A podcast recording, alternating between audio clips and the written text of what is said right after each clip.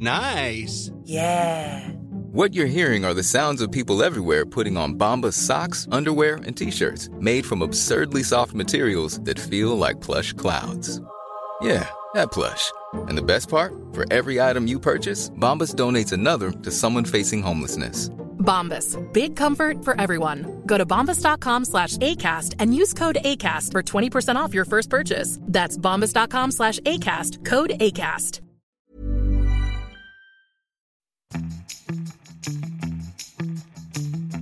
Hola amigos, bienvenidos a Sin Comentarios, el programa con los temas que a toda la gente le interesan y con las opiniones que nadie pidió.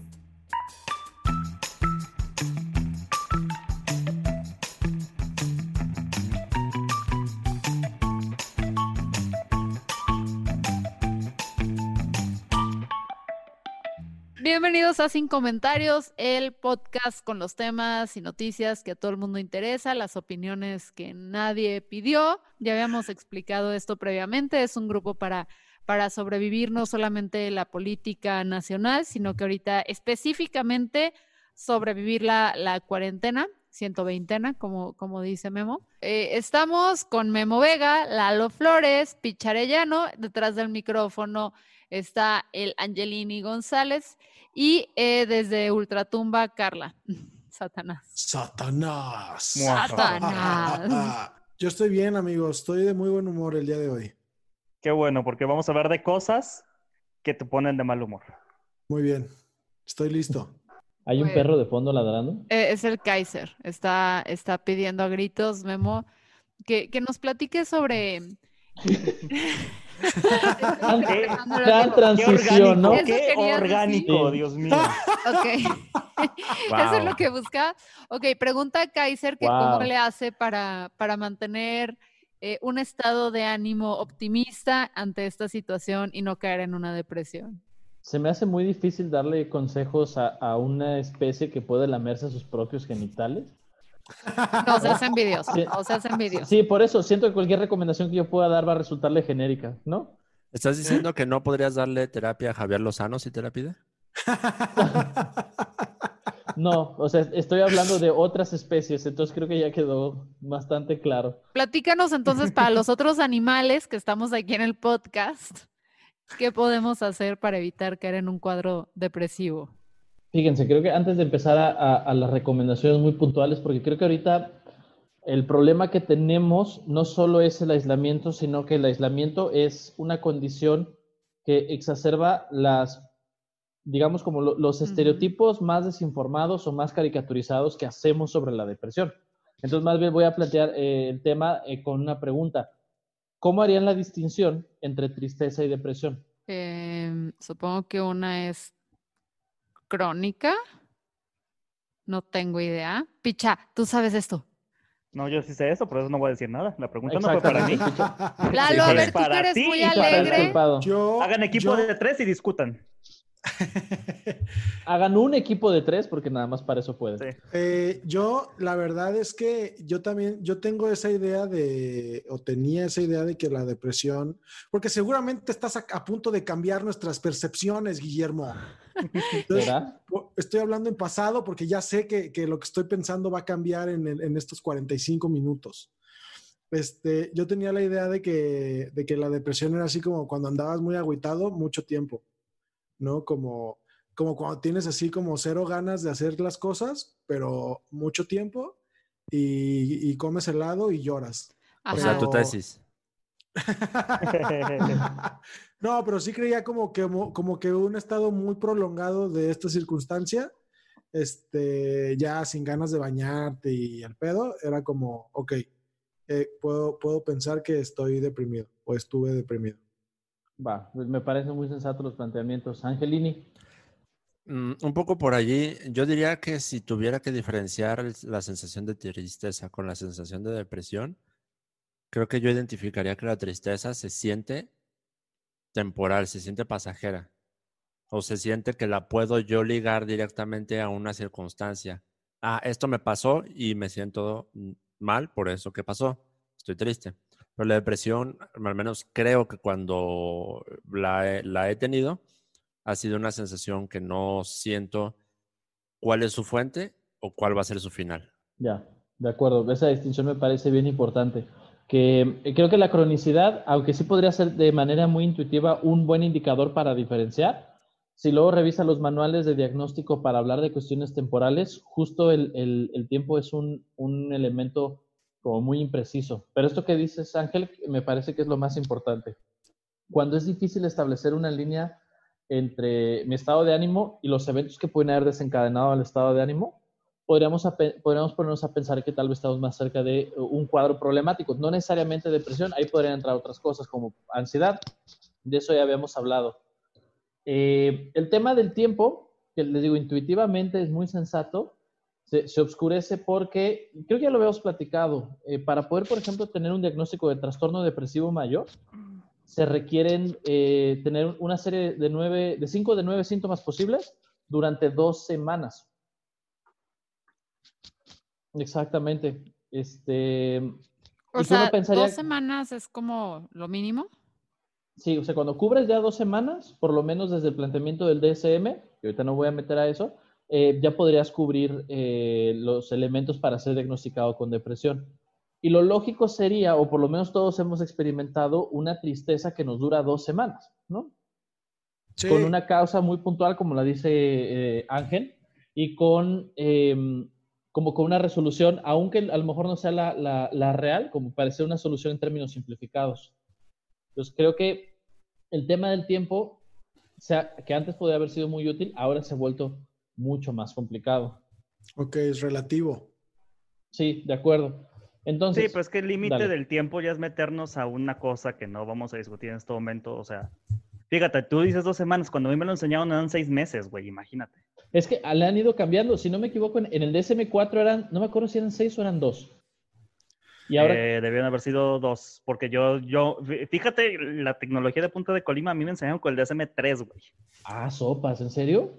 Yo usé el DSM-3 los primeros semestres y ya después, ah, si quieren usar el 4, dense, güey. Es como de, ok. Contexto, Picha Arellano, ¿cuándo empezaste la licenciatura? Eh, 2000... eh, eh, eh, eh, eh, 11. 2011. El libro que dice Picha el DSM-3 es de 1980. Chinga su madre. Wow, es más viejo que cualquiera de este podcast. Ahora sí que cualquiera de este podcast. Güey, es, es, es, es como, volcanes de júbilo. como si te quisieran enseñar a andar por la ciudad con la guía roji teniendo un celular a la mano, ¿no? Güey, no, es como, si te, es, ahí te va, es como si te quieren enseñar a enseñar a andar este, eh, por la ciudad este, con la guía roji, pero que no tuviera ni Tlaquepaque ni Tlacomulco. Para, que, para que te des una idea, cuando sacaron el DSM-3, el, el- la, la- como la característica más reciente del DSM-3 es, oigan, ¿qué creen? Ya quitamos la homosexualidad de la lista de trastornos psiquiátricos. Cámara. Ajá. Así Eso de, nuevo. así de viejo, ya eran seis meses y luego dos meses y dos semanas. Wow. Pero ya son temas que no vamos a discutir en este detalle porque sería clavarnos contra el DSM. Sí, no nos vamos a meter en eso porque aquí Piche y yo nos vamos a aprender. Pero el punto es que el pensar en el tiempo como un criterio para poder diferenciar la tristeza eh, de un cuadro depresivo ya no es un elemento tan útil. Eh, y aquí entra otro factor que también es bien importante, eh, que es una noción que ahorita le voy a entrar, que es la idea de que la, la depresión puede ser biológica. Es una idea que se ha vuelto muy, muy socializada, de la depresión endógena. Seguramente han escuchado hablar de eso, ¿no? Jamás. Explícame qué es eso, la depresión biológica y endógena. No mames, güey. Estás hablando con un abogado y dos comunicólogos, güey. Ey, yo ey, yo soy comunicóloga de cineasta, él cree que soy me- que es mejor que yo. O sea, no, está equivocado, pero está bien. Soy más empleable yo. Sí, mira, eh, Guillermo Vega, te voy a hablar sobre el efecto Kuleshov. Bi- Biplanial. Seguramente es un concepto que ya has escuchado muchas veces en tu vida como psicólogo. Mira, para que sepas, el efecto Kuleshov es cuando haces un plano que va desde lo más cercano hasta lo más lejano y luego no vives de cineasta. ¿Cómo? ¿Qué tal, eh? Estoy en lo Policía, correcto. quiero denunciar un asesinato. Sí. Llegó la sangre hasta Ya.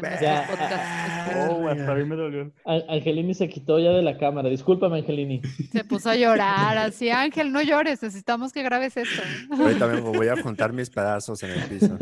Luego limpias el audio. Perdón, o sea, la, la distinción que estaba tratando de hacer es... eh, Es la- que los la de- lo cineastas que no ganamos dinero. Sí, ya sé, ya sé. des- después de ese eh, pequeño descanso cómico sobre la- el futuro de los cineastas, eh, la distinción que estaba tratando de hacer es algo que cada vez se vuelve más común y que ustedes pueden leerlo en, en- en diferentes lados, tanto a nivel académico como mucha gente que ya tomó el concepto y lo socializa. Hay una depresión contextual, es decir, la que se debe a factores psicológicos o factores ambientales, y hay una depresión biológica, la que eh, señala o plantea la idea de, por mis características genéticas, yo soy mucho más propenso a tener depresión, independientemente del tipo de tratamiento que lleve. ¿Cuál es el problema que estamos teniendo ahorita con la pandemia? Eh, desde los modelos, bueno, como la, la definición más amplia de depresión, porque sería también bien difícil plantearla, y por favor corrígeme, Lord Arellano, eh, estamos hablando de un trastorno del estado de ánimo caracterizado por la desesperanza, ¿no? Que ya es un, un nivel distinto del asunto de la tristeza. Cuando una persona está desesperanzada, eh, considera que no tiene elementos para poder generar ningún punto de satisfacción, que las personas a su alrededor lo perciben como un obstáculo y que el futuro nunca va a ser mejor. Y entonces ahí estamos en una dimensión distinta de la tristeza. Lo que pasa con la mayoría de las personas cuando empiezan con un proceso eh, depresivo es que usualmente eh, van a voltear esta sensación de malestar y van a encontrar como fuente de su, de su situación su propia personalidad. Es decir, yo me siento depresivo porque soy tal cosa o no soy tal cosa o he fallado en tal cosa o soy un fracaso en tal cosa. Y entonces ahí ya se siente como un problema mucho más abstracto porque no es como decía Ángel, tuve un mal día en el trabajo, tuve una mala racha con, con la novia, este, me peleé con una persona en la calle, sino es yo tengo una falla fundamental y eso impide que yo sea feliz. Y haga lo que haga, voy a, va a ser filtrado por la falla fundamental que es mi personalidad y jamás voy a este, tocar un punto de satisfacción.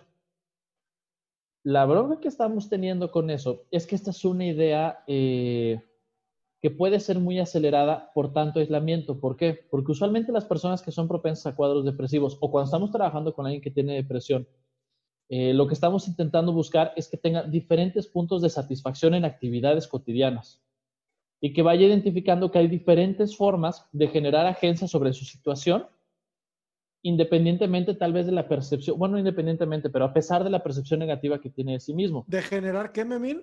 No entendí la palabra que dijiste. Puntos de satisfacción. No, dijiste de generar agencia. Es la Agencia. palabra- ¿Qué o sea, es que se, sientan, que sientan capaces de eh, manipular las cosas que suceden a su alrededor. Porque cuando Cámara. tienes, estás en un cuadro depresivo, sientes que eh, eh, vas con las inercias eh, externas. Cámara, cámara. Y el, el problema que estamos teniendo ahorita es que este fomentar que la gente vaya entrando en contacto con otras cosas que le puedan resultar placenteras o que le permitan percibirse a sí misma con otra luz, está muy limitado por el hecho de que la gente no puede salir a hacer cosas Que les hagan sentir satisfacción. Exactamente. Y justo por eso, por eso quería este, que habláramos del, del asunto de la depresión en la pandemia. Se ha vuelto bien complicado, tanto a nivel social como inclusive a nivel clínico, poder tratar la depresión de una manera efectiva por todas las restricciones que estamos viviendo. Sí, sí, pues no le puedes decir a alguien, vete a correr o vete al cine o algo por el estilo si no hay manera de hacerlo. Sí, y es, aquí hay un asunto que, que se mete con lo que les decía la depresión endógena. El tema, el concepto de depresión endógena es algo que tiene que ver con algo que llamamos modelo médico. Es decir, cuando nosotros hablamos de un trastorno psiquiátrico, el que sea, esquizofrenia, trastorno obsesivo compulsivo, ansiedad, trastorno negativista desafiante, hay un montón, inventan cada, a cada rato. Eh, usualmente los pensamos como enfermedades médicas. Es decir, tú te sientes mal, tú tienes un problema, tú puedes hacer poco para solucionarlo, vas a ver un doctor, un doctor te da una pastilla y cuando la pastilla funciona, tú te sientes mejor, ¿no? Mm. Eso, por ejemplo, una gastritis. El problema con entender las enfermedades o los trastornos psiquiátricos desde esa lógica es que tú te atribuyes, do- do- bueno, hay dos cosas. Uno, tú puedes hacer muy poco para resolverla. Dos, eh, el problema está en ti y no necesariamente en tu situación actual. Tú eres el del problema, ¿no? Y eso lo que provoca es justamente una de las cosas que acelera los cuadros depresivos. Es decir, yo tengo una falla fundamental que soy incapaz de resolver.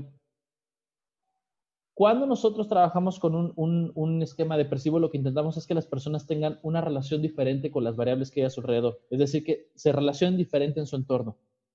en su trabajo, su vida social, su vida familiar, con sus hábitos, etcétera, etcétera. Para eso necesitamos tener ¿Qué la quiere posibilidad. de- decir, ¿Qué quieres decir que se relacionan diferente? Te pongo un ejemplo. Eh, el, por ejemplo, bañarse es un efecto distinto sobre el, ambi- el ambiente, porque entonces, ¿eh? No, perdón. Pensé en voz alta. Dijiste bañarse y grité zafo, pero fue sin querer. Cochino. Pero el bañarse, excepto para Lalo, que no está familiarizado con el concepto desde hace 120 días. ¿Cuántas veces te has bañado en la cuarentena, en la 120 en Alalín? 16. Ok, más o menos. Las marco en la pared. No necesita pluma con su con propio dedo, así que no mugre, marca. Entonces, Más cuando ya la raya cada es 11 súper negra, sabe que le toca baño. No, y, y me acordé de un evento bastante específico y bastante famoso en Guadalajara que pasó con unas cruces No, alrededor de la no, ciudad, ya- ya lo hablamos, no, no, ya, Pero a ver, lo del baño, por favor, sigamos con... Hablando de sigamos con el baño. Bañarse, por ejemplo, implica una relación diferente con tu entorno porque entonces implica un tipo de activación particular que a lo mejor hasta ese momento no estabas teniendo y todo lo hemos vivido. A veces cuando nos bañamos sentimos que tenemos un poquito más de energía o dependiendo del punto del día a lo mejor nos sentimos un poquito más relajados. Es un ratito donde tal vez eh, le damos rienda suelta a otras ideas. Es una situación en la que realmente no tenemos tantas oportunidades de fracaso. Digo, hay gente a la que le cuesta trabajo. A mí me Claro. cuesta mucho trabajo este, el acondicionador, pero en términos generales, entonces, Porque no te ves la espalda, no sabes qué, par- qué parte te falta. Exactamente, es muy complicado en esto. emputa, Memo se emputa en la regadera porque dice, ¿para qué compré el puto acondicionador? Tengo los hombros lacios y la espalda china. Es bien frustrante. El punto es que entonces empiezas a tener una dinámica distinta en tu vida cotidiana y entonces estas actividades te van señalando menos fracaso y a lo mejor disminuyen la cantidad de cosas desagradables que te imaginas que pueden suceder en un ratito. Estos 10 minutos, 5 minutos, 20 minutos a los que te bañas. Ese tipo de cosas, que aunque a lo mejor aisladas parecerían muy bobas, cuando se empiezan a acumular y se convierte en una serie de eventos que se desarrollan a lo largo de la semana, te pueden dar entre 30, 50, 180 eventos donde no necesariamente tuviste que haber vinculado con un escenario desagradable provocado por tu personalidad. Es decir, no generan esta sensación de desesperanza. Y entonces, a la larga, nos permite reequilibrar la percepción que tienes sobre eh, lo desagradable o tortuoso que puede ser el mundo. ya. Eso, es decir, cuando una persona está deprimida, por lo menos desde el enfoque de la terapia conductual y específicamente, por si a alguien le interesa leerlo, el enfoque de la activación conductual es lo que nos ayuda a abordar el tema de la depresión. Que las personas vayan encontrando más puntos de satisfacción y que vayan reduciendo esta tendencia a eh, evitar, eso es muy común. Cuando una persona está en un cuadro depresivo, evita cualquier cosa que crea que le representa reto o cualquier cosa en la que crea que va a fracasar, porque siente que no puede eh, no, no, puede tolerar otro fracaso, otro punto de este, de, desagradable. Pero entonces, si la, el tema de la depresión nosotros lo tratamos de abordar buscando esquemas con los que las personas se relacionan diferente con su entorno, y luego se da la pandemia, pues entonces las alternativas que tienes para relacionarte de manera distinta con el entorno Se limitan. se cortan de manera drástica. Se reducen No a tu casa, güey, ¿no? Exacto. Sí. Y justamente una de las cosas que más hacen las personas con depresión es estar en casa, es no salir. Eh, Y sin darte cuenta, el llevar 120 días, a lo mejor saliendo muy poquito, lo que hace es incentivar la noción de sigue evitando. Esta, a lo mejor Sí. esta sensación, y que es una cosa bien boba, ¿no? Por ejemplo, una persona con depresión ampliamente podría sentirse terriblemente mal por tener que comprar tortillas en la carnicería. Suena bien extraño, pero cuando una persona se siente culpable por lo que es, vas haciendo una evaluación verdaderamente intensa desde cómo entras a la carnicería, qué tortillas agarran, de qué manera le haces decir a la persona que te quieres llevar el kilo, cómo das el cambio, te reprochas aquella vez que quisiste sacar el cambio y se te cayó de las manos. A mí, a ¿Y mí lo eso? que me preocupa, Memín, es que tú concibas la carnicería como un lugar en el que se venden tortillas y no carne. En mi carnicería venden En unas las tortillas venden tortillas, deliciosas, las Claro, mejores tortillas. Pues, güey. Más ¿sabes bien, qué? ¿a qué carnicería vas tú que no hay tortillas? No, no, no, sabes que la Lin No. compra tortillas en la farmacia Guadalajara, ¿Qué por te eso. o sea, pasa? Yo voy sí, al pues- molino estúpido, me formo con mi Y aparte- en la mano. Y aparte, Lalo, te tienen que vender tortillas. Ahí compras las carnitas de una vez y compras el chicharrón y ahí ya te llevas todo, güey. Tengo mucho sin ir a la Obviamente carnicería. la carnicería, ven- ah, Exactamente, ¿ves? desde Exacto. la pandemia. Es lo que te están diciendo. Es el punto. Guillermo, te voy a llevar tortillas de mi carnicería para que se te quite. Les toses antes encima, así. Ajá. El punto es que entonces, Bueno, si nosotros lo que queremos lograr es cuando una persona eh, reduce esta tendencia a evitar, empieza a darse cuenta que tal vez no está tan predispuesta al fracaso, y cuando tenemos varios eventos, entonces la percepción de que las cosas son desagradables empieza a hacerse menos viable. Pero ahora, el, estimular esquemas de trabajo para que las personas no eviten, estando en casa predominantemente, se vuelve mucho más complicado porque las alternativas se reducen casi a cero, ¿no? Digo, hay cosas que uno puede hacer desde casa. El asunto aquí creo que es una cosa que va a ser importante y los puedo decir, yo en la chamba lo estamos viendo, yo trabajo eh, en un instituto de neuropsicología y empezamos a tener cada vez más personas con ansiedad primero y entonces ese oleado de ansiedad empieza a bajar, pero empieza a aumentar los, lo- las personas que tienen, no, no necesariamente depresión eh, diagnosticada, pero elementos que pudieran sugerir un cuadro depresivo. Porque entonces llevan mucho rato sin recibir ese influjo de satisfacción que les daban las cosas que estaban haciendo este, fuera de casa por la condición de no poder eh, salir. Fuck, es como el tsunami mames, cuando güey. viene de vuelta, todo lo que se lleva. Por decirlo de alguna manera, sí, sí, am- ampliamente podría ser el caso. Y que creo que es una cosa que es bien importante eh, tomar en cuenta, pero también en esto hay una gran oportunidad para que reencuadremos la depresión. A lo mejor si ustedes, es, las personas que nos están escuchando, eh, alguna vez han tenido este cuadro depresivo, han sido propensos a la depresión, o si en este momento lo están viviendo, uno de los grandes logros que nosotros podemos tener en un enfoque terapéutico con alguien que está en esa situación es que logre incorporar la noción de que el estar deprimido o el estar deprimida no refleja una falla en tu personalidad, sino que es el efecto de las circunstancias en las que estás. Es decir, no eres tú el problema, sino que sí hay una parte que te corresponde, pero hay una parte de- del contexto en el que estás o del momento en el que estás que también se combina y genera problemas en todo esto. Oye, oye, Guillermo Vega, eh, entiendo muy bien lo que has dicho, porque lo has dicho de manera elocuente y en cristiano, ¿no? Como decía mi abuelita. Este, pero para ser más puntuales, eh, evi- evidentemente con el correspondiente disclaimer de consulta a su profesional de la salud eh, mental. este, ¿Qué, qué- ¿Qué qué- fue qué esa fue esa risa? güey? no mames. ¿Qué, acaba de peor- ocurrir? Esa es la peor invitación, la peor invitación que he escuchado en mi vida a consultar a un profesional de la salud mental. Consulta a tu profesional de la salud mental. no, es que me Si di, te quieres dar un balazo, ve con tu psicólogo. me- de pronto me di cuenta de que dije mental y que la mente no existe. Entonces mi reacción fue reírme como estúpido. A ver, ¿no pusiste atención, Lalo? De este momento no vamos a entrar en esa discusión. ok, volviendo a la pregunta, amigos. No me triggerien, por favor. No, no, no, no. Eh, con el consabido disclaimer, vayan con su profesional.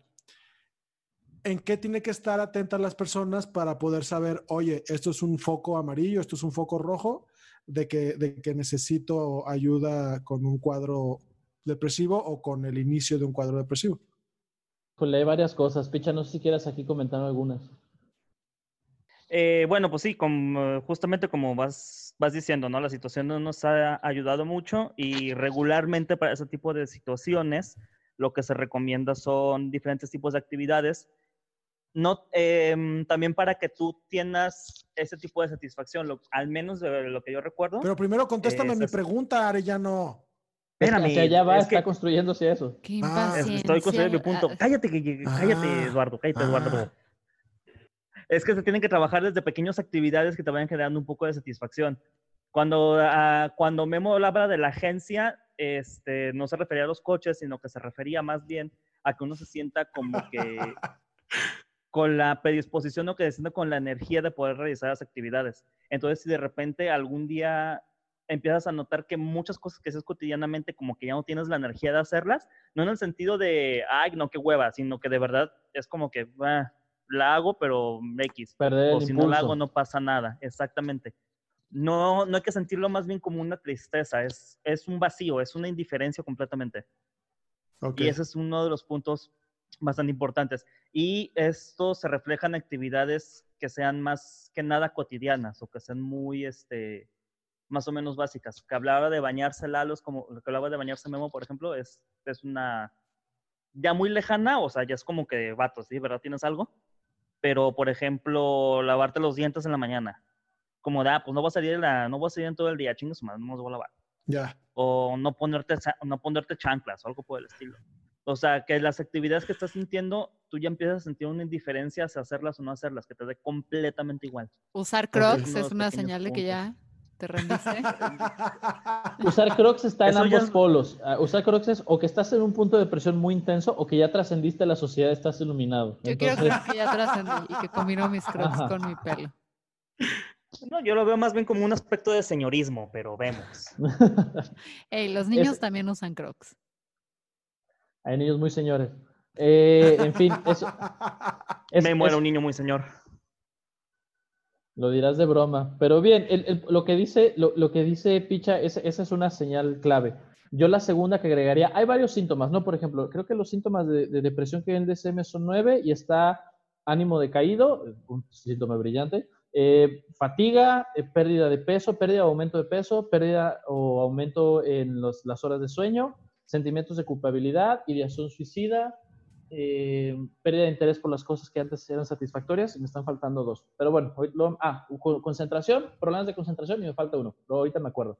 Yo donde pondría el énfasis, además de lo que dijo Picha de perder impulso por hacer las cosas que son valiosas para nosotros, sería en identificar un sentimiento de culpabilidad una percepción de culpabilidad, que esto es mucho, pasa mucho en la depresión. Cuando yo dejo de sentirme frustrado nada más porque las situaciones son desagradables y volteo el punto y me empiezo a decir que las cosas son desagradables no por las circunstancias, sino por cómo soy yo. Eso, eso es bien importante y ese es donde hay que estar bien truchas. Si se empiezan a dar cuenta que están volteando, que de repente la manera en la que analizan su situación empiezan a pensar las cosas, están volteando eh, la causa de la pandemia a la forma en la que son ustedes, en este momento, a su forma de ser, a su identidad, a su personalidad, ahí me parece que ya valdría la pena buscar otro tipo de apoyo, ¿no? Porque ese sí es un camino bien peligroso. Cuando uno empieza a colgarse a sí mismo eh, las tragedias o las cosas difíciles o las cosas desagradables que suceden a tu alrededor, que realmente no están bajo tu control, empiezas con una serie de reclamos personales que luego a lo que te llevan es un abandono del bienestar. Cuando una persona está deprimida, realmente lo que vemos es decir, ¿sabes qué? Esta persona que soy yo no vale la pena ser alimentada, no vale la pena ser cuidada, no vale la pena ser divertida, no vale la pena aproximarla a nadie. Entonces, ese sería un, un tipo de pensamiento eh, en el que yo prestaría mucha atención. Y respondiendo también tu pregunta, Lalo, es bien difícil encontrar ese, ese aspecto porque no es una línea. Muchas veces este, pensamos que es como que, ah, si tienes esto y esto y esto es porque ya tienes depresión, cuando no, como algo que hemos, este, que es bien sabido respecto a las situaciones de, de salud este, mental, perdón la palabra, pero pues ni modo. Ajá. Eh, Es lo que hay, no Es- pasa nada. Ajá, es este gradiente que existe, no hay una línea definida. Y eso también es parte del problema, o sea, porque es como lo que decía Memo anteriormente, no es que te puedas tomar una pastilla, ah, tienes esto y esto y esto es depresión, tómate tal, tómate este ribotril y tómate Pues este... es como la rana en el agua hirviendo que le van subiendo poco a poco, pero acá Justo, te van justo. congelando poco a poco. Exactamente. Es un gran Sí. ejemplo, Fer. Ah, yo no me sé el ejemplo de la Eh, rana. Lalo, tú porque estás bien menso, que una rana si tú la metes en agua caliente, este, o Va sea, si la metes en agua y le vas subiendo la temperatura poco a poco, se va a morir, no se va a salir de ahí porque no le alcanza a percibir que el agua se está subiendo de temperatura. Ah. Se va a morir porque pues, están defectuosas las ranas, por eso las conquistamos y no las comemos. Ok. Y luego estamos todo el día encerrados, este, viendo redes sociales, viendo, escuchando sin comentarios, gracias por escuchar No, sin pero comentarios. ese es otro punto. Picha. O sea, y Memo, los dos les pregunto, porque yo ahorita lo que veo y lo que me frustra mucho de redes sociales, además de las TERFs, es que, o sea, perdón, pero las odio, em, que tienes a un chorro de gente y de influencers en una situación donde todos están súper fregados diciendo, güey, yo estoy poca madre, medita, como bien, ve mi casa de lujo, o sea, yo no le sufro. Y eso hace que digas, ah, entonces yo estoy todavía más de la chingada. O sea, hay gente que se la está pasando poca madre esta cuarentena y yo soy un inútil.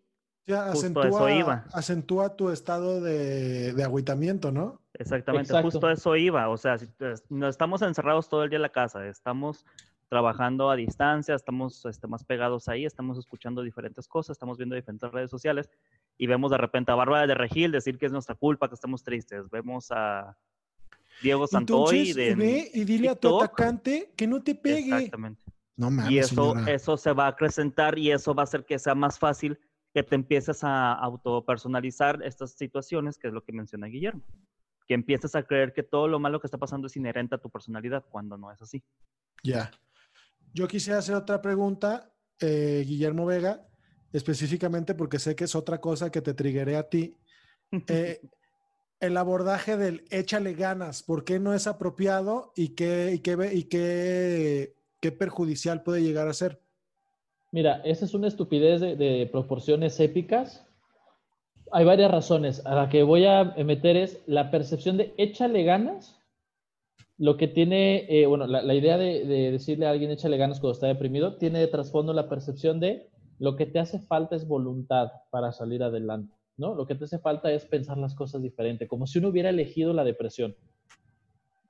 De Cuando uno está deprimido es cuando le- tienes estas circunstancias de vida que ya se vuelven muy opresivas desde tu óptica y se ha vuelto bien difícil encontrar estrategias de afrontamiento que antes te habían funcionado un montón y que es una cosa que la gente no entiende este, de la depresión. No es como que de repente digas, como, ah, ya no me gusta nada y te cruzas de brazos, sino que todas las cosas que tú habías desarrollado para resolver las cosas, este, las situaciones problemáticas que habías tenido antes, todas estas herramientas de alguna manera llegaron a un punto de tu vida donde ya no son útiles. Y entonces eso genera la idea de cómo diantres llegué hasta aquí. Yo debo tener un problema espantoso si estoy atorado en esto.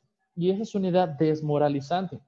Y querer equiparar eso con la noción de échale ganas es, Sí, es- que- es una equivalencia monstruosa. Ligar- ligarlo con la percepción de que no te estás empeñando suficiente, lo único que hace es hacerte sentir más este, incapaz. Exacto. Justo Claro. lo que te refuerza es la idea de que estás mal. Ahora, yo Es quisiera como, retomar lo es que... como si de repente llevaras, no sé, güey, llevaras dos meses yendo al gimnasio, cabrón. Yendo al gimnasio, tragando bien, estando echando, este, así que preocupándote por tu peso y de repente ves una amistad que no ves hace mucho tiempo y te dice, ay, ¿por qué no adelgazas? Como el dude, no mames. O chinga tu madre, pendejo. Exactamente. Y aquí como está muy inherente, volvemos a lo mismo, como empiezas a sentir que toda esta parte o todo esto que te está pasando es directamente por cuestiones propias, es como de, pues no mames, no, no estoy haciendo nada, no, no está avanzando. Y se Claro. cicla, se cicla otra vez.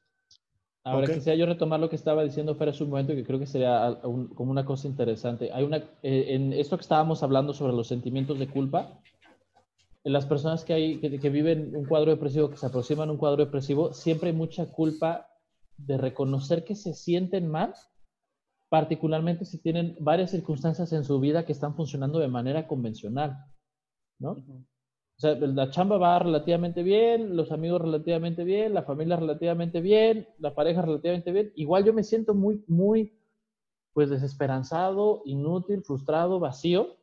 Pero ¿cómo voy a decir eso en voz alta cuando tengo todas estas cosas que sí funcionan a mi favor? Ah, claro, como los estos, las imágenes de, de los coaches de eh, por su, ¿cómo vas a estar triste si tienes a Dios de tu lado y tu familia? Tienes salud, tienes familia, Ay, tienes sí. trabajo, tienes todo Ajá. para romperla. Como este famoso meme de no estás deprimido, estás distraído, ¿no? Ay, hijo de su puta imagen. ¿Te madre. acuerdas? ¿Te acuerdas de ese meme? Ay, hijo de su perra Es- madre, cómo me emputa Es eso. terrible porque entonces la, la- la- creo que es la imagen de como una caricatura de un hombre que está sentado en casa, que está sintiéndose muy mal, pero entonces tiene su trabajo y su familia y no sé qué, y entonces le dice, no estás deprimido, estás distraído. Pero ese tipo Ay, de no. razonamiento lo que hace es reforzar que cuando te sientes deprimido, tienes que Es que lidiar la- con ese malestar y con la culpa. Y que, ay, que la culpa la tienes tú. Exacto, Ajá, por entonces- estúpido. Bajo esa lógica, creo que lo que decía Fer de que tenemos a puros influencers que se la están pasando bien, eh, como que sentimos que el estar sintiéndose mal tampoco, no solo es, es terrible, sino que es eh, moralmente inaceptable. Y por eso no se debe hablar de eso. Y que bajo esa lógica les pregunto, que será buena idea que, que- que pudiéramos todos tener una plática al respecto, la gente que nos está escuchando, con quien sienten confianza, pero les pregunto a ustedes, en esta cuarentena, por llamarla de alguna manera, eh, ¿han tenido ratos donde sientan así como en un desánimo fuerte? Güey, sí. ratos, no. O sea, esa es la quiera- pregunta. Quien quiera Ajá. darle, venga. Sí, güey. Pues, tipo, a mí, o sea, cuando empezó toda la ansiedad, sí la sentía a tope, a tope, a tope, a tope, a tope, de, de fuera de control. Em, y luego sí, sí hay momentos en los que dices, toda, toda mi vida está fallando, estoy perdiendo un año de mi vida, me está cargando la chingada, todo el mundo se la está llevando bien, esto va a trazar todos mis planes, nunca volver a hacer. O sea, que te tiras al drama y, y quieres llorar todo el día, entonces te vas a pelear a Twitter. Güey, amigos, yo, yo- yo quiero testificar, amigos. Venga, testifica. Yo soy una persona que se la pasa pensando en, en que va a pasar lo peor todo el tiempo, ¿no? Entonces, eh, como, como sabrán, eh, acabo de tener una niña y durante todo el tiempo, est- estuve, durante toda la gestación, estuve pensando, este, ¿qué va a pasar? Algo malo va a pasar. No puede ser que estén saliendo tan bien las cosas. Algo malo va a pasar, ¿no? Nace la niña al inicio de la pandemia y en algún momento llegué a pensar, es mi chingada culpa, ¿no? O sea, Mm. esto es lo malo que iba Bueno, a tú sí tuviste responsabilidad en embarazar a tu pareja. Ahí sí, sí, Eh, sí, sí, sí, sí, tienes- sí. Me, me refiero, me refiero a que el pensamiento luego es bien absurdo de decir, esto es lo que iba a pasar mal. Esto Sí. es lo que iba a pasar mal. Todo, todo el embarazo salió muy bien, el parto salió increíble, porque esto es lo malo que iba a pasar. Y ahora que lo El dijo Memo, dije, ahorita que lo dijo Memo como parte de, de- de la perspectiva que, que te lleva a pensar en eso, ¡pum! Me, me voló la tapa de, de la cabeza porque dije, verga, sí, yo he estado en ese lugar. Ahí está. Claro. Sí, sí. Arroba soy Lalo Flores, ahí felicítenlo por su niña, es la cosa más preciosa del mundo. Es bonita. diametralmente opuesto al aspecto de Lalo, entonces es preciosa. es A mí, fantástico. por Salió ejemplo, me, me- ya- yo ya traía como un, un- un ratito de, de- pues, como un par de meses previo a que pasara esto, con la percepción de, es que se me hace que no tengo amigos, ¿no? Como, como así, esa, esta idea, no, no es por ofender, ahorita les voy a explicar No, por qué. Todos Yo pusimos distorsionada. cara de, ¿Sabes ¿sabes qué, qué, güey? Memo? Come caca ahora. Ahora sí, Sí, no tienes amigos. Mira, déjame, voy a sacar de Chinga este... Yo todavía besándote la frente y todo, estúpido. Cierra el micrófono, cierra el micrófono. Pero a ver, cuéntanos, ¿sabes no te qué? vamos a em- em- torturar. empecé a sentirme eh, muy mal al respecto porque de repente caí en la cuenta de que a los amigos que como que busco seguido son los amigos con los que trabajo con los que tengo algún proyecto y a los que no veo son con los que no tengo nada al respecto, ¿no? Ya. Y entonces pasa la, o sea, yo ya tenía esta idea, pero pues, la- me la toreaba, la toreaba. Pero empieza la, la pandemia, entonces dejas de ver a nadie y, y como que yo, yo de estar solo no tengo broncos. Esta parte de no salir y no hacer cosas, al contrario, o sea, este, me da mucha ansiedad estar afuera. Pero, pero entonces That's empezaba a dar cuenta que tenía eh, mucho malestar porque esta idea empezaba a crecer, a crecer, a crecer. Y de repente a mí lo que pasó es que me la volteé a mí. Es como, pues claro, ¿quién te va a buscar si te la pasas trabajando o estás cansado o hablas de cosas aburridas? O... Y entonces, o sea, el problema dejó de ser la situación y empecé a ser yo. Tú. Entonces ahí fue cuando me, me tuve que, que aterrizar, es como, a ver, aguanta, o sea, a lo mejor sí son ciertas todas estas cosas, pero igual no es el momento, no es la situación más real para sacar la, la- esa conclusión. Y igual a lo mejor se siente, hay distancia con la gente, porque pues la pandemia te aleja de todo mundo, ¿no? Y cuando Sí, estás claro. lejos de todos, difícilmente Claro. puedes ver qué es lo que la gente retroalimenta de manera positiva de ti. A Claro. huevo. Y si estás bien metido en ese, incluso cuando tratan de hacerte una retroalimentación positiva, es como de, ay, No sales, no sales tan ah, fácil, no. es Por como eso de, la no es depresión, cierto, es, es mentira. Ajá. por eso la depresión es tan corrosiva. ¿A Ustedes, ustedes muchachos. pegado, queridos? Yo creo que a, a mí de la, de la primera manera en la que sentí que empezó a, a pegarme fue notar la diferencia en las relaciones, o sea, la manera en la que en la que en el nuevo contexto de todos dentro de este estrés y de estas preocupaciones constantes al inicio de la pandemia, de la cuarentena, cómo nos volvimos extremadamente aversivos. O sea, yo con las personas que conozco, o sea, cómo las interacciones se vuelven más este, tiradas al conflicto nos volvemos más, o sea, porque como que, como, como que yo sentía que en mis círculos eh, cercanos ya estábamos todos bajo un estrés, ¿no? Un- un- un- un estrés constante y una situación de desesperanza que iba creciendo gradualmente y eso hacía que nos volviéramos más aversivos los unos con los otros. Entonces ahí empieza a pegarme un chingo porque yo, pues evidentemente estoy bien acompañado de la ansiedad, todos los eh, episodios de ansiedad que trae la pandemia, que no sabemos cuándo va a acabar, cuándo va a dejar de empeorar la situación. Y encima de todo eso, veo cómo se empiezan a deteriorar muchas relaciones que yo tengo. O sea, y deteriorarse por cosas a lo mejor fuera de nuestro alcance, no por algo que provenga de nosotros, sino que en la situación en general estábamos ya en un estrés tal que ya no era viable o sano mantener este, una comunicación constante como lo hacíamos antes de la, de la pandemia.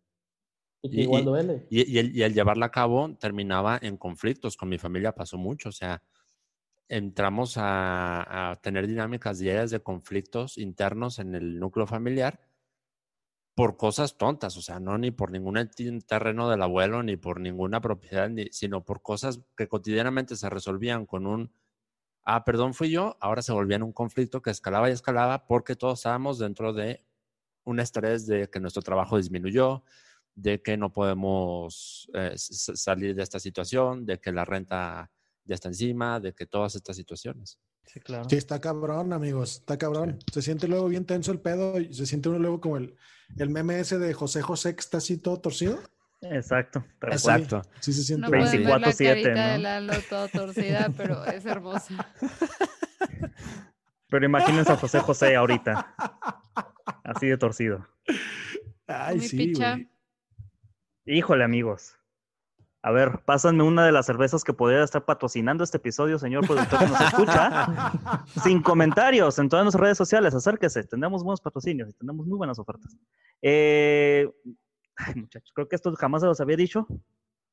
Pero bueno, yo ya tengo diagnosticado clínicamente cuadro depresivo mayor desde el 2017, finales del 2017, principios del 2018.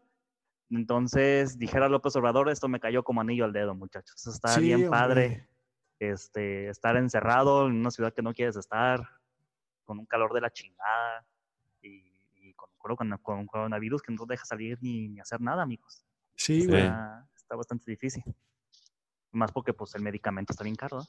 Pero, pero pues, pues ahí va. O sea, eh, lo importante de, ese, de esto es que es buscar un tipo de ayuda eso es importantísimo. Ahorita estoy seguro que hay muchísimos eh, profesionales de la mente, mojaja, que pueden ofrecer no Amo que hasta dentro de tu depresión, picha, siempre no hay lugar. el espíritu. Sí, sí, siempre hay lugar para el, Siempre hay un para el- momento Hay lugar Para para, el para hacer un picha. Sí, a huevo. Claro, O sea, picha cuando, en cuanto salga de esta va a ser imparable.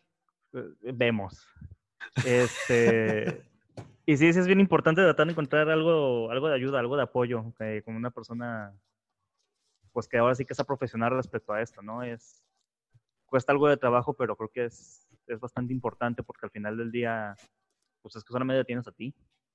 Claro. O sea, tú eres, pues tú ahora sí que tú eres realmente quien importa en, en tu vida, güey. O sea, los demás valen más que se muera, no sé, Alfredo Adame, güey, o que se muera. Pero no, Sí, no, no- no estoy seguro cómo la muerte de Alfredo Adame nos va a ayudar a, a dar contexto a esto. Eh, no, pero o sea, Pero lo que voy es que lo importante aquí es realmente salvaguardar tu bienestar. Y creo que si de repente te sientes mal o si de repente piensas que es este lo que está pasando, tal vez suena muy vacío, pero en primer lugar no es tu culpa. eh, lo que está pasando no es realmente tu culpa. Y en segundo lugar, este, todo eso es temporal. En algún momento algo va, este, va a cambiar y tercer, tienes la voluntad, tienes la fuerza para, para hacerlo. Cada quien está yendo a su, a su propia velocidad y no porque el del frente esté yendo a 100 kilómetros por hora como Usain Bolt, significa que tú no lo vayas a hacer. Y esa es otra cosa muy importante que dices, Picha, porque además en el mundo de las apariencias de social media, la gente parece que va a una velocidad que realmente no vas. O sea, parece que te está yendo poca madre y no te va. Entonces, De o acuerdo. sea, que eso no está sano. Pero mira, hablando, por ejemplo, de esto, Memo y Picha, les pregunto, porque tal vez a veces te va a ti mal y todo, pero no caes tú en un cuadro, pero detectas que alguien que quieres mucho sí está. Entonces, ¿qué puedes hacer tú ahorita, además de no decir échale ganas, compa? O sea, ¿cómo puedes tú ser un buen amigo en estos momentos? Esa, esa es la pregunta del millón. Pues no perder el contacto. Si realmente sientes que o piensas que alguien está pasando por algo por el estilo, es nada más echarle un mensaje, ver, este, preguntarle por su cotidianidad, ¿no? Así de, oye, ¿qué tal? ¿Qué hiciste hoy? No, pues este, no sé, güey, intenté borrar la casa qué sabe qué tanto. No mames, qué chinga. O sea, tratar de distraerlo y tratar no de avalarle, güey, no mames, qué chingón que abriste, esto está perrísimo, hazlo todos los días, sino en el sentido de, sí, am, ¿cómo explicarlo? sí evaluarle o sí darle este retroalimentación positiva que está haciendo cosas, pero no ser como que muy entusiasta sobre eso. Como de, ah, no mames, aprendí a pintar, no mames, qué chingón que aprendiste. Es, no, pues tal, para que, se, para que se siga desarrollando sobre eso y la misma persona pueda desarrollar esta, este sentido de autoeficacia. Ok. O sea, creo que, es, creo que es eso, mantener base con las personas. Es, más, es muy importante. Oye, hablando yo- de eso, perdón. Dale, dale, Fer. Es que encontré, porque a veces lo que haces con un amigo es estar, ¿no? Chance, pues no puedes platicar mucho porque ya platicaron todo, pero hay, hay algo a mí que me encantó que sacaron, que se llama Netflix Party. Entonces pregunto, o sea, chance puedes hablarle a un amigo y decirle, güey, vamos a ver una serie juntos y aunque estés separado a través de este plugin de Chrome, puedes ver Monty Python juntos y platicar y comentar mientras lo están viendo simultáneamente eh, una serie, una, una película o algo. Claro. Chance puede ser Totalmente. buena idea. Yo, yo lo dividiría ahí en, en- en dos ópticas. Uno, lo que dice Picha, que me parece que es muy importante, cuando tienes una persona a la que quieres, que está en una situación del estilo, una parte de lo que tienes que hacer es ayu- ayudar a, a que su cotidianidad empiece a tomar un matiz distinto. Y eso dependerá del tipo de relación que tengas con la persona que está en esta situación, ¿no? Esto que dice Picha de, oye, de repente me mantengo en contacto y pregunto cómo van las cosas o tratamos de promover alguna actividad juntos, es yo contribuyo a que tu rutina no toda esté matizada por escenarios negativos. Entonces yo hago mi parte para empujar esa agenda. La otra eh, tiene que ver con realmente tener una conversación en función, digo, los niveles de la conversación también varían a partir del el- el grado de relación que hay con la persona con la que se tiene que tener. Pero sí, si estamos de una persona que está batallando, tal cual sentarte y decirle, te estoy viendo en esta situación, me inquieta esto y esto y esto que veo, eh, y me pesa mucho que estés en un momento de tu vida donde, donde la manera en la que estás viviendo te genera más frustración que satisfacción. Y me duele ver que a ti te lastiman las cosas que hay en ti que yo tanto quiero. Y entonces eso creo que es eh, importante también, o sea, como por los dos lados. No se trata de que todo sea conversaciones, pero tampoco se trata de evitarla, ¿no? Porque creo que ahí también tenemos la gran oportunidad. Si a ti te da, estábamos viendo una persona que tiene un cuadro depresivo y vemos que le, le es difícil hablar al respecto, es como, a ver, espérame, aquí va el ejemplo de cómo lo hablamos para que veas que tú y yo podemos tener esta plática sin que sea un asunto complicado. Y ya si vivi- convivimos con una persona que tiene depresión, pues eh, la paciencia es importante, ¿no? Porque a veces es un poquito desgastante. Justo. Yo Ujú. creo que, eh, pues, algunos de ustedes ya se los había platicado. Yo tuve una relación con una persona que tenía depresión y fue una situación intensa, fue una situación persistente, ¿no? Entonces al principio me, me era muy, me confrontaba mucho porque es, es difícil, es difícil. Pero ya como que de repente uno aprende a acomodarse y a, a ver cómo le va a hacer. Yo ya tenía eh, mi protocolo para los ratos difíciles, era siempre tenía que haber nieve de chocolate del refrigerador. Y yo ya seguía en Instagram como tres cuentas de perritos y de gatitos. Entonces sabía que cuando teníamos un día difícil era a la nieve, sacaba la nieve, este, nos cuchareábamos y sacaba yo el, el celular para ver este, Perritos de y perritos? gatitos. perritos y gatitos hasta que, hasta que nos diera sueño. Te ¿No? odio, te odio, güey. Entonces, odio. ¿Por bueno, o sea, no así? No era idea mía, si hubiera sido mi depresión, hubiera sido, a ver, vamos a ver este canal de teorías de Star ven, Wars. tú y yo te voy a cucharear y vamos a ver Ajá. videos de Judge Judy y de niños dándose en la madre. Solo si yo soy la cuchara chiquita. Está bien. Lalo, acostumbrada. Oye, Lalo, ¿qué- ¿cuál sería eh, tu, tu perritos y gatitos para ti? Puta, güey. Mi perritos y gatitos. eh, yo creo que sería eh, un una maratón de sitcoms de, de- de las noventeras, dos mileras, güey. Uf. Scrubs, Sí, sí, sí, sí, sí. ¿Eh? Sí, Scrubs. güey. Entrarle a Scrubs, entrarle a este, este, este que hacía eh, a, a- a Becker, Becker. Becker. Ted Danson, el que sea Ted Becker, Danson, sí. Ted Danson, güey. sí. Eh, ajá, o, o las que ya están, para no, para, no batallar con dónde conseguirlas, pues ahí sí entrarle como al este, maratón de, de Good Life o así, sí, sí, sí, ver sitcoms. Mi gatitos y perritos es ver sitcoms. Oiga, yo también respecto a eso, creo que he notado que mi gatitos y perritos ya se ha vuelto como que medio adicción, adicción, perdón, que es las cuentas de Instagram de tu nombre como. Ah, Güey, son Sí. fantásticas. Sí, Tu nombre sí. Por como si pastel esas feo. cuentas, highlighten con las letras. Es horrible buscar tu nombre. Ah, sí, el de tu nombre con Pokémon está highlighteado. ¿Cuál más estaba highlighteado? Tu nombre como películas está highlighteado. Yo, oigan, yo, yo siento que el perritos y gatitos de Memo sería cucharear con Memo y ver Monty Python o tutoriales de Excel. Sí, sí, sí, los tutoriales de Excel, los tutoriales de Excel son muy importantes. ¿Cuál sería Sí. tu perritos y gatitos, Angelini? Fíjate que yo en lo que he encontrado mucha paz ha sido en los tutoriales de hacer trabajos con madera, muebles y cosas así con madera que tú puedas hacer en casa. Pero tutoriales o sí los has hecho. No, nada más ver los tutoriales. Ah, bueno, ahí tenemos Ajá. un chingo de madera, acuérdate. Va. Estoy listo para Por esa si un día terapia. te sientes listo. O sea, ¿saben qué sí no hice? sería nada mala idea. No, ¿saben qué sí hice? O sea, llegó un punto en el que dije, necesito una autointervención y ordené de Home Depot unos taladros y unas sierras para madera para Cámara. trabajar en casa. los hobbies se han Bien, puesto muy extraños en estas Sí. cuarentenas, güey. Yo ayer Ah. pasé 30 minutos de mi vida viendo un video sobre por qué las sansevieras, sansevieras ya no son de esa especie, sino que son drasaenias, y cuál es el Bien. análisis molecular al que llegaron biólogos para tomar esta decisión. Sí, Fer, tu perritos y gatitos son las plantas. Son las Eh, sí, plantas. Yo, perfectamente. yo quiero agregar Este, un perritos y gatitos a mi lista. ¿Cuál? Cualquier cosa que incluya a Conan O'Brien. He estado, Pensé he que ibas a- estado obsesionado con Conan O'Brien esta cuarentena, amigos. Pensé que ibas a decir que los Golden Busters, ya habías dicho que... Ah, No, los pero eso no, eso nos hace no, llorar. Eso los es para Golden cuando necesitas Buzzers- llorar.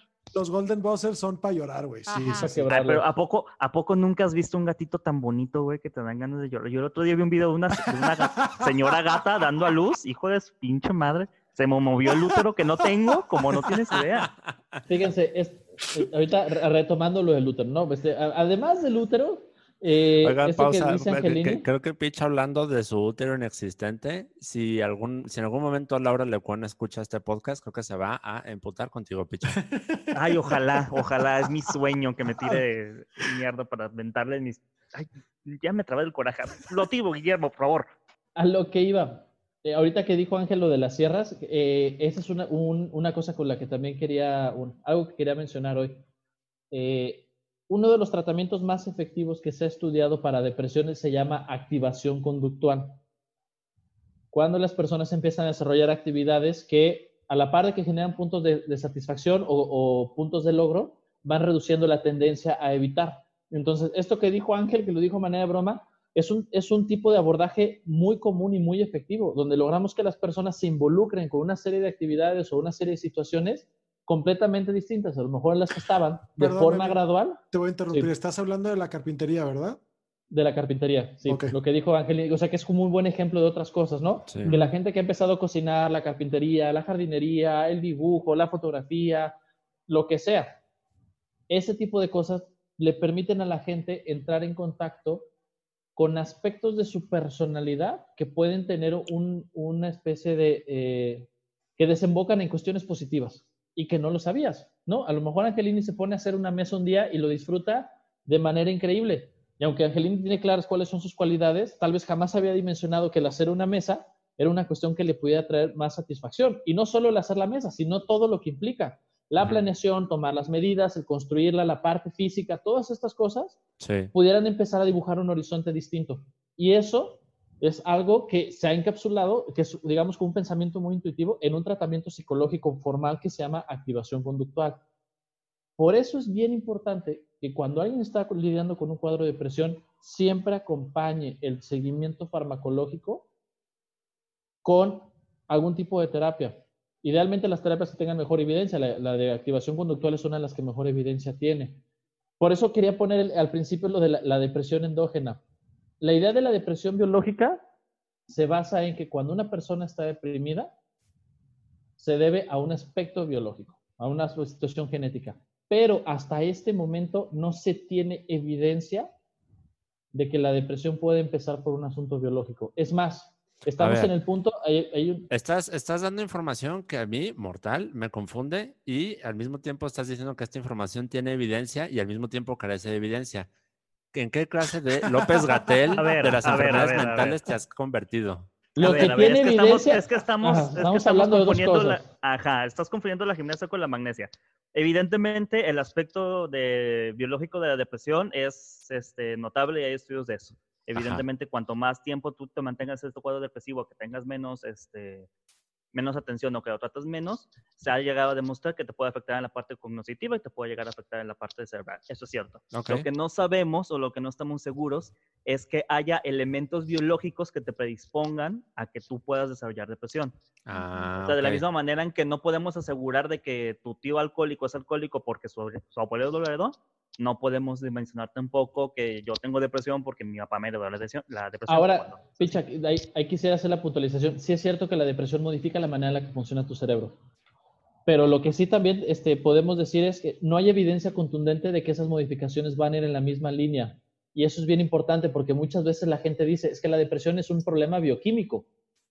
Y decimos, inclusive se dice de la serotonina, ¿no? O sea, Sí, de sí. repente yo veo memes sobre la serotonina y la gente que le atribuye su estado de ánimo a la serotonina Claro. y los, los medicamentos se llaman antidepresivos que le pegan a la serotonina y todavía no sabemos si la serotonina tiene un rol en la depresión o no. Uf. El- Pero eso bueno, un- ahí ya vamos, ahí ya vamos con una, una conversación que va a aburrir a toda la mitad del, del Sí, auditorio. por eso, el- porque el ya al tendríamos que que de es- los aspectos biológicos de la depresión.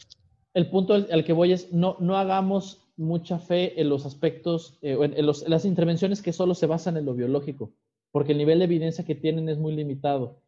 Cuando nosotros queremos trabajar con esta parte de, un cuadro depresivo, necesitamos entrar esquemas eh, psicológicos, porque independientemente del estado en el que esté tu cerebro, vincularte de otra manera con tus circunstancias, con tu contexto, será la, el camino con mejor evidencia para regular tu estado de ánimo. Respecto al tenor de la reactivación este, mm, conductual, hay un canal de en YouTube que yo recomiendo mucho que se llama CPG Grey. ¿Cómo se deletrea, por señor- favor?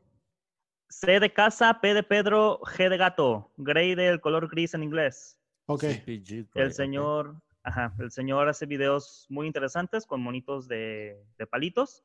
Y hay uno que se llama Lockdown Productivity, Spaceship You, que es este, la productividad durante el encierro, la nave espacial que eres tú. El monito en el thumbnail es un monito viendo la Tierra desde el espacio, que habla precisamente de, de esto. No solamente en el sentido de que desarrolles actividades, sino que tú delimites espacios específicos para esas actividades porque eso te va a ayudar precisamente a que tu cerebro y a que tu mismo comportamiento diga, ok, ya estoy sentado en la mesa, en este lado, es momento de eh, escribir esa novela que quiero escribir. Y si de repente como que te distraes y empiezas a ver memes, ok, vamos a ver memes, pero me voy a la sala porque ese es mi espacio productivo para este, ver memes. O sea, no, te, no, te, no te castiga el hecho de que dejes de hacer una cosa, sino que te dice, delimita tus espacios para hacerlo. Y, y creo que va muy encaminado. ¿Podrías repetir el canal, Picha de Llano? CPG Gray. C de Gray. casa, P de Pedro, G de gato, Gray de gris. Ok, ya sabemos cuáles son los focos amarillos, focos rojos que hay que tener en cuenta. Ya sabemos que lo ideal es pedir ayuda. ¿Qué pasa cuando alguien no tiene dinero para pedir ayuda o cuando a alguien de pronto le cuesta reconocer que necesita ayuda? Si no es echándole ganas, ¿cómo chingados me levanto de la silla? O sea, ¿cómo, cómo entro en esa actividad que me dé esa gratificación que a final de cuentas en, en el encadenamiento de gratificación tras gratificación me vaya a empujar lejos o fuera, si fuera posible, de la depresión? Híjole, qué pregunta tan difícil, porque ese es el Sí. meollo de cómo empezar a trabajar la depresión. Mira, Ok.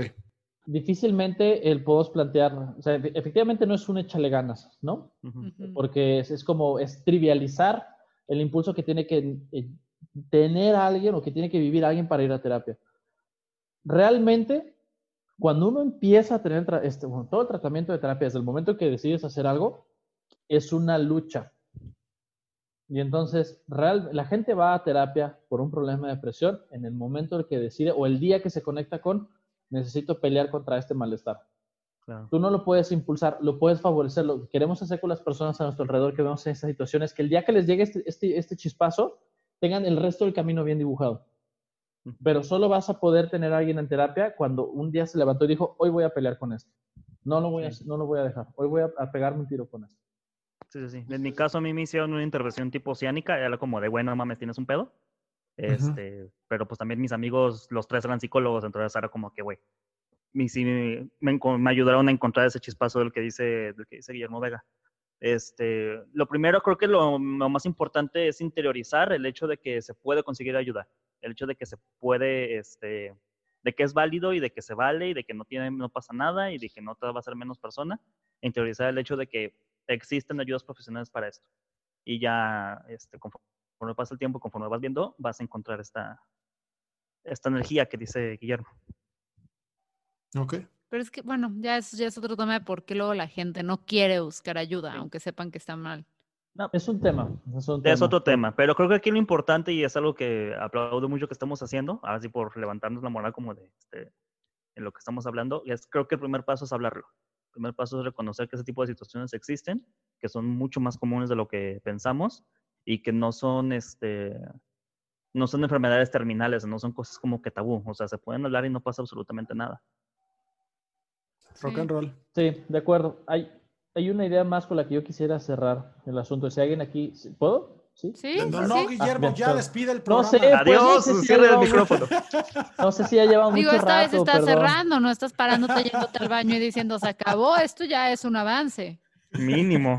Este día me dieron un café muy duro. Eh, el punto al que voy es, eh, si en este momento hay alguien que nos está escuchando que considere que está en esta situación eh, o que pudiera estar en esta situación, eh, bien importante tratar de ser muy cautelosos con no, no recriminarnos, no sentir culpa con nosotros mismos por llegar a este punto cuando nosotros trabajamos con una persona que tiene depresión, sí es cierto que en el proceso identificamos que hubo decisiones que se pudieron haber tomado diferentes y que se vale la pena cuestionar para no llegar al punto en el que se está.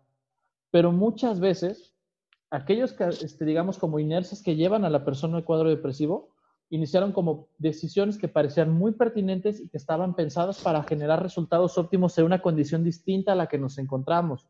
Y aquí, no sé si quisiera poner de, de ejemplo muy específico, no es uno de cuadro depresivo, sino de repente de cómo las ideas eh, que empiezan con una, los esquemas de creencia empiezan con un muy buen propósito y luego pueden meternos en problemas a nivel emocional.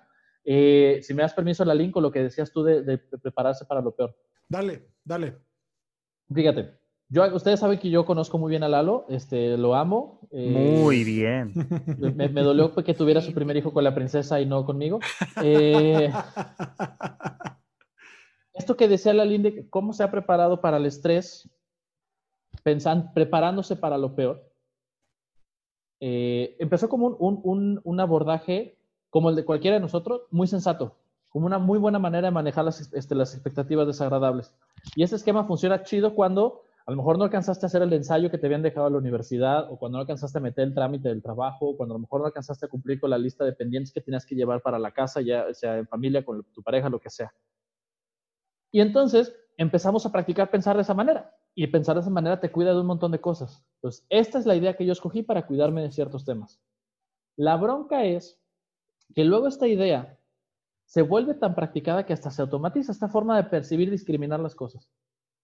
Y luego llega un evento en el que esta idea, en lugar de cuidarte, te lastima el doble.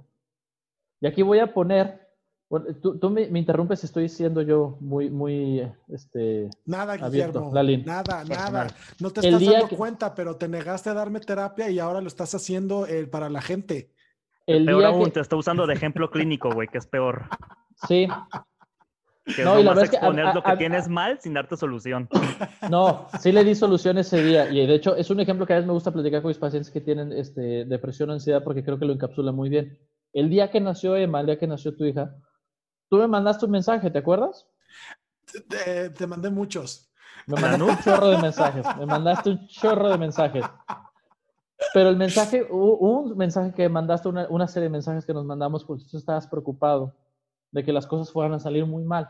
Sí. Y eso fue una cosa que, que te empezó a robar tranquilidad de lo que eh, estábamos esperando, que fue un momento pues muy agradable. Estábamos todos partiéndonos, o sea, golpeándonos por no poder estar allá afuera del hospital. Estoy de acuerdo. Pero justo a lo que voy, tu manera de pensar, este, este esquema de, de- que escogiste para cuidarte de las cosas difíciles, llegó, se puso la situación de que Emma naciera y te empezó a meter ideas bien cansadas, porque una cosa es prepararse para el peor escenario de me van a correr y otra cosa es para, para prepararse para el peor escenario de van a ser mi hija, porque el peor escenario de van a ser mi hija fue este escenario horrible que vino a tu cabeza En el que no nace.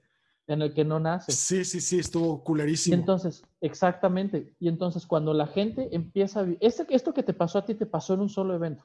sí, Pero entonces, cuando una persona em- experimenta depresión es porque varias de las cosas que había diseñado para salvaguardar su bienestar llegaron a un punto donde ya no se empataba con circunstancias y estas, estos esquemas lastiman más de lo que ayudan.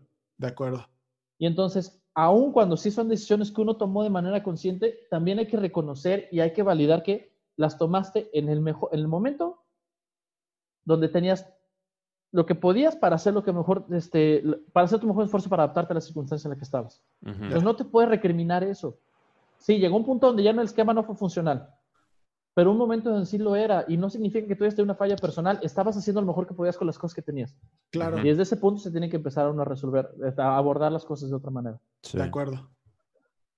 Eso era lo Eh, que quería Sí. tomar. Pero Gracias, sí, Guillermo sí, Vega. A ti, Eduardo Flores, pero o sea, sí, quiero, de- quiero de- de- decir, dejar en claro que ese día cuando hablamos, sí, sí tuvimos una conversación muy puntual y sí abordamos sobre de qué manera llevar la situación para que lo disfrutara. No, no, no nada más lo estoy exhibiendo aquí. Ah, no, claro que no. Guillermo Vega se comportó a la altura. Este, lo hizo muy bien. Fue un gran amigo ese día. Estamos como todos de testigo entre el bromance esto. ¿Se sienten ustedes Yo como en estoy- tercera rueda al igual que Sí. yo? Yo apuesto mi brazo dicen- y... Dale, Fer, dale, Fer, dale, Fer. No, no, no, échale. Ah, que yo apuesto mi brazo izquierdo a que si estuviéramos en vivo todos juntos en la mesa estarían besando en este momento. Obviamente, y todo sería de los vamos a dejar solos. Probablemente ya, te- supuesto. ya te hubiera, ya hubiera abrazado a Lalo sin, broncas, ya te hubiera abrazado. Sí, o sea, aquí Ángel, Fer y yo sobramos durísimo, güey. Sí. Durísimo. Entonces, como salimos sobrando, vamos a salirnos de este chat. Muchas gracias, Guillermo Vega. Eh, Lalo Flores ya pueden seguir besuqueándose a distancia sus mutuas pantallas. Gracias, amigos. Eh, Picharellano desde Colima. y Paciencia, el muchachos, Angelini. ténganse paciencia. Ténganse paciencia.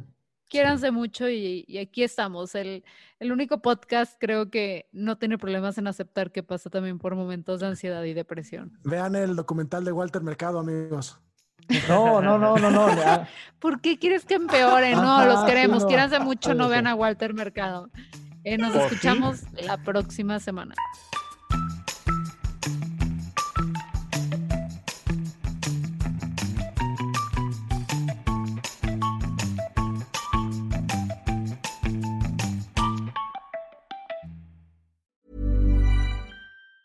Planning for your next trip? Elevate your travel style with Quince. Quince has all the jet setting essentials you'll want for your next getaway, like European linen, premium luggage options, buttery soft Italian leather bags, and so much more. And is all priced at 50 to 80% less than similar brands. Plus, Quince only works with factories that use safe and ethical manufacturing practices.